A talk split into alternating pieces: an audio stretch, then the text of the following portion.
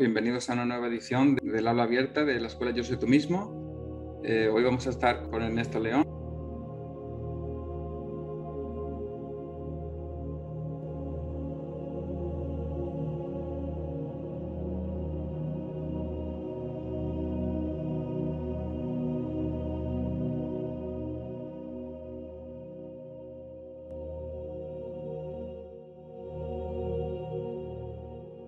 En varias aulas abiertas te he escuchado a ti, Ernesto, decir que este sueño termina cuando tú quieres. Eh, ¿Y a qué tú le hablas al, ego? Eh, es algo que, bueno, es una metáfora, pero, no sé, bueno.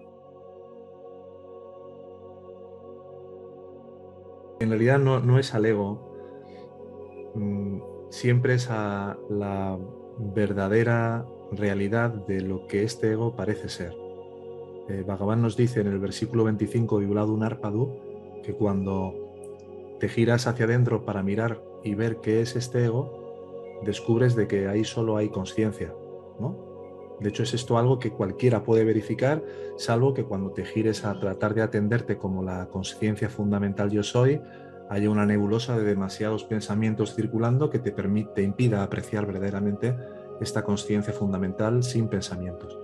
Entonces, ¿esto qué quiere decir? De que en cualquier instante yo puedo atenderme a mí mismo y si realmente quisiera permanecer como esa conciencia, me quedaría ahí, como le ocurrió a Bhagavan en la casa de sus tíos cuando se produjo el nirvana, ¿no?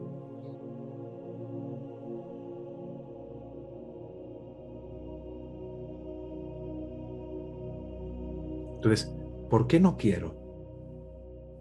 Porque todavía hay los suficientes deseos, apegos y miedos que me hacen creer que esta falsa conciencia, yo soy este cuerpo, es mi identidad. Si quisiera...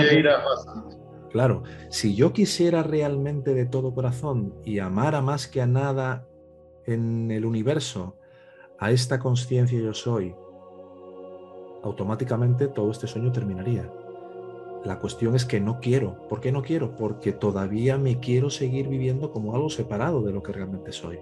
Entonces es una, son dos niveles, ¿no? Si te das cuenta, uno el nivel de mi verdadera naturaleza y por otro lado el de esta falsa naturaleza de mí mismo, que es la que todavía parece estar cubriendo, ¿no? O nublando el sol de lo que realmente soy. Mientras yo me quiera seguir viviendo como este ego, como este yo, no me quiero entregar completamente a mi verdadera identidad. No me quiero rendir por completo.